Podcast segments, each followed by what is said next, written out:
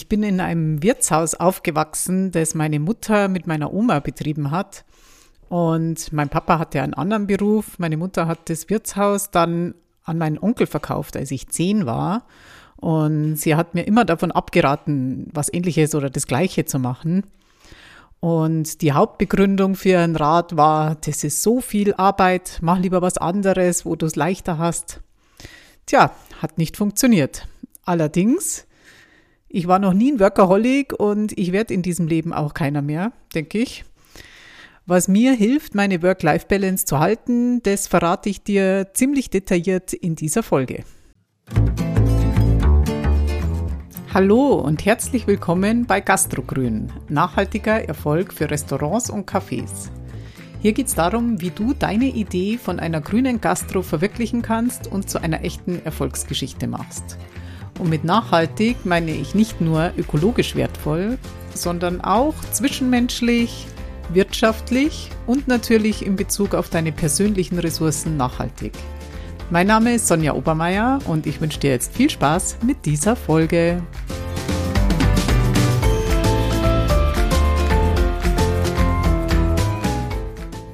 Ich betreibe seit über elf Jahren den Klingelwirt, Münchens erstes Bio-Wirtshaus. Und jetzt unterstütze ich auch andere, ihre Idee von einem nachhaltigen und erfolgreichen Gastrounternehmen zu verwirklichen. Im Moment durchlaufe ich außerdem eine Ausbildung zum zertifizierten Business Coach. Und was ich da lerne, kann besonders in der Frage der Work-Life-Balance, aber auch sonst ein echter Vorteil für dich sein, wenn ich dich mal coachen sollte. Wenn es um die Frage der Work-Life-Balance geht, ähm, muss als erstes der Punkt geklärt werden, was sind eigentlich deine Jobs oder deine Aufgaben als selbstständige Gastronomin oder als als Geschäftsführer. Und dazu gehören die Punkte Strategie, Führung, Finanzen und die Kommunikation nach außen. Das sind die wichtigsten Aufgaben, die wirklich Chefsache sind sozusagen. Gehen wir es mal im Einzelnen durch. Die Strategie ist natürlich wichtig. Wer sind wir überhaupt und wo wollen wir hin als Unternehmen? Was sind unsere Werte und was ist unser Angebot? Das bestimmst du natürlich grundsätzlich erstmal zum Zeitpunkt der Unternehmensgründung, aber das kann man auch immer wieder mal überprüfen, ob es noch zu einem passt. Dann natürlich der Punkt Führung. Als Führungskraft ist es sozusagen deine Pflicht, ein Vorbild zu sein. Die anderen orientieren sich an dir mehr, als du denkst und das gibt dir natürlich eine gewisse Verantwortung. Wichtig ist, dass du das, dass du schaffst, das Potenzial deiner Mitarbeiter, Mitarbeiterinnen durch gute Führung zu, zu wecken. Und dazu gehören natürlich auch Anleitungen, Mitarbeiterhandbücher und etc. Aber viel wichtiger ist es, nicht alles vorzugeben, sondern auch Eigeninitiative beim Team zu fördern. Sorg dafür, dass es eine gute und vertrauensvolle Stimmung im Team gibt. Das fördert auch die Kreativität und natürlich die Motivation. Und ja, also Führung ist so ziemlich die wichtigste Aufgabe überhaupt für dich. Dann natürlich die Finanzen. Also du solltest deine Zahlen im Blick haben, zumindest grob. Wirtschaftlichkeit, Liquidität, das sind, die haben absolute Priorität. Und ich bin jetzt selber keine Freundin von, von detaillierten Excel-Tabellen und setze mich jetzt auch nicht jeden Monat hin und studiere das alles im Detail. Wenn du das magst, ist das super, hurra. Wenn nicht, dann brauchst du allerdings zumindest einen groben Überblick bezüglich deiner Einnahmen und Kosten und zwar über das ganze Jahr gesehen, vor allem da in Betrieben, wo es saisonale Schwankungen gibt, beziehungsweise über drei Jahre, wenn du noch ganz am Anfang stehst, weil da ist ja üblicherweise die große Steuerzahlung fällig, von der du zu Beginn von deinem Unternehmen noch befreit bist, aber irgendwann, genau, wird die Steuer dann fällig, gleichzeitig mit der Vorauszahlung für das nächste Jahr. Und dieser Zeitpunkt ist üblicherweise nach drei Jahren, was schon so manches Unternehmen die Existenz gekostet hat. Dann prüf auch immer wieder anhand von Kennzahlen, welche, an welchen Schrauben gedreht werden muss. Das muss auch nicht komplex sein, aber es ist als Geschäftsführer oder Chefin dein Job, dir, dir da einen Überblick zu verschaffen. Pick dir raus, was dir am wichtigsten erscheint. Also bei mir sind es zum Beispiel, oder das ist in der Regel sind es die Waren- und Personalkosten, die in der Gastronomie halt üblicherweise sehr hoch sind. Prüf einfach, ob das im Verhältnis zum Umsatz noch passt. Und ja, letzter Punkt, die Kommunikation nach außen ist wichtig.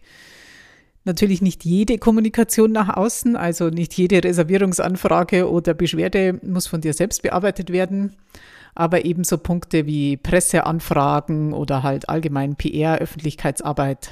Dann Werbung, Social Media, Internetauftritt, da ist wichtig, dass, dass du vorgibst, in welcher Sprache, also ich meine jetzt natürlich nicht in welcher Landessprache, sondern in welchem Stil das geschrieben ist oder in welchem Stil es formuliert ist, so dass es einheitlich ist und zum Unternehmen passt.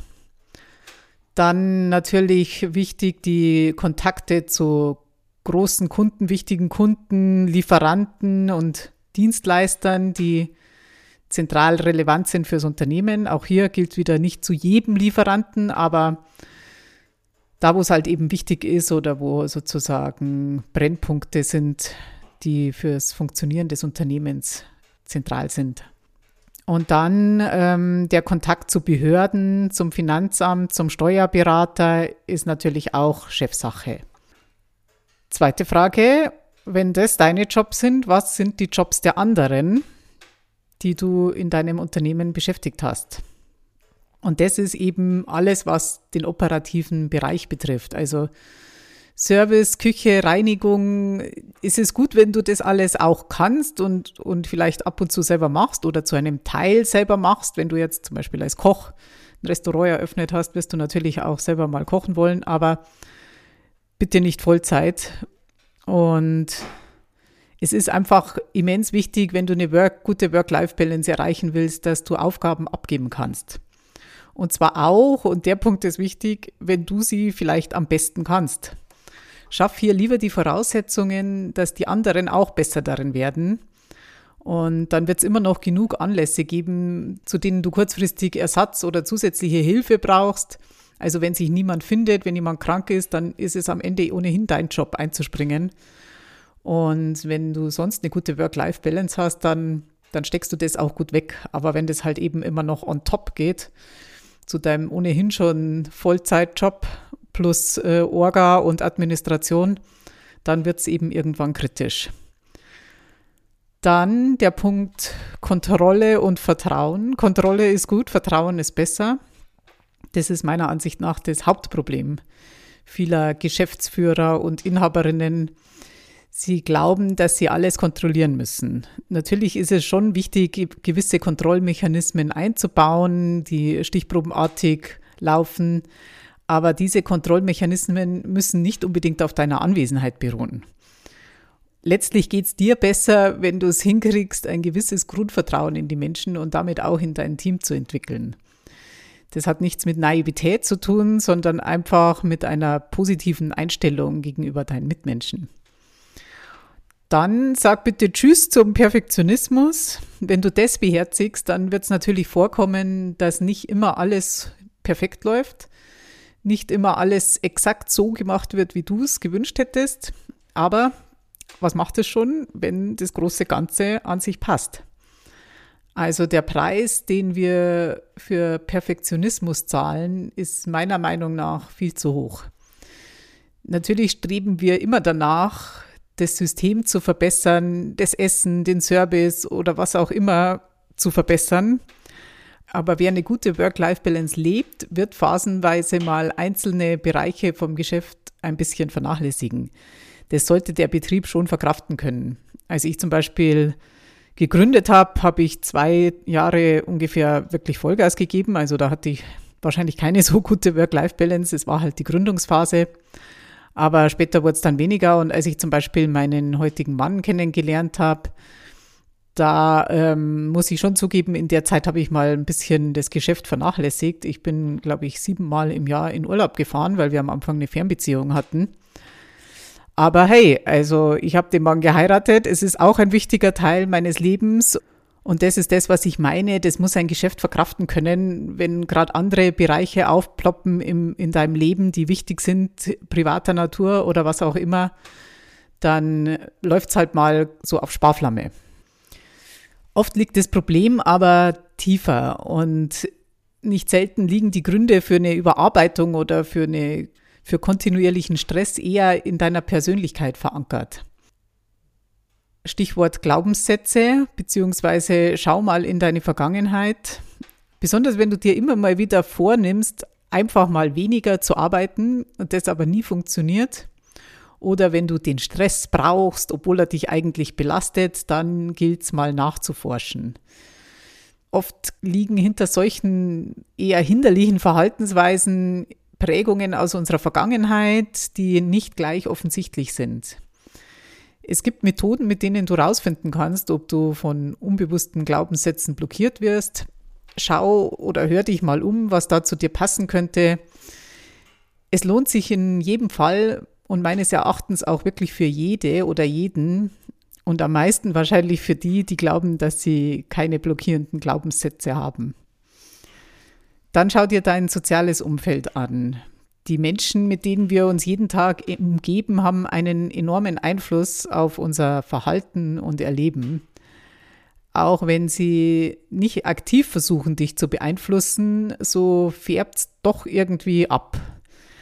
Also die Kohorte hat einfach einen Einfluss darauf, wie du dich fühlst und verhältst. Wir sind soziale Wesen und übernehmen unbewusst ja fast schon unweigerlich Einstellungen und Verhaltensweisen von den Menschen, mit denen wir tagtäglich zusammen sind. Wähl also gut aus, mit wem du deine Zeit verbringst und am besten verbringst du viel Zeit mit Menschen, die bereits eine gute Work-Life-Balance leben. Und letzter Punkt, das ist das Gleichgewicht der Lebensbereiche. Leidenschaft für den Beruf, die ja in der Gastronomie sehr häufig vorhanden ist, ist natürlich toll, aber nicht, wenn es deine einzige Leidenschaft ist. Wenn alles an einem Faden hängt oder auf einer Säule steht, was passiert dann, wenn der Bereich mal nicht gut läuft? Schau, dass es eine gesunde Ausgewogenheit gibt in deinem Leben von mehreren Lebensbereichen, also Familie, Gesundheit, Sport, Freunde, Hobbys, Freizeit, Urlaub. Das stärkt deine Resilienz, deine Widerstandsfähigkeit gegen Krisen.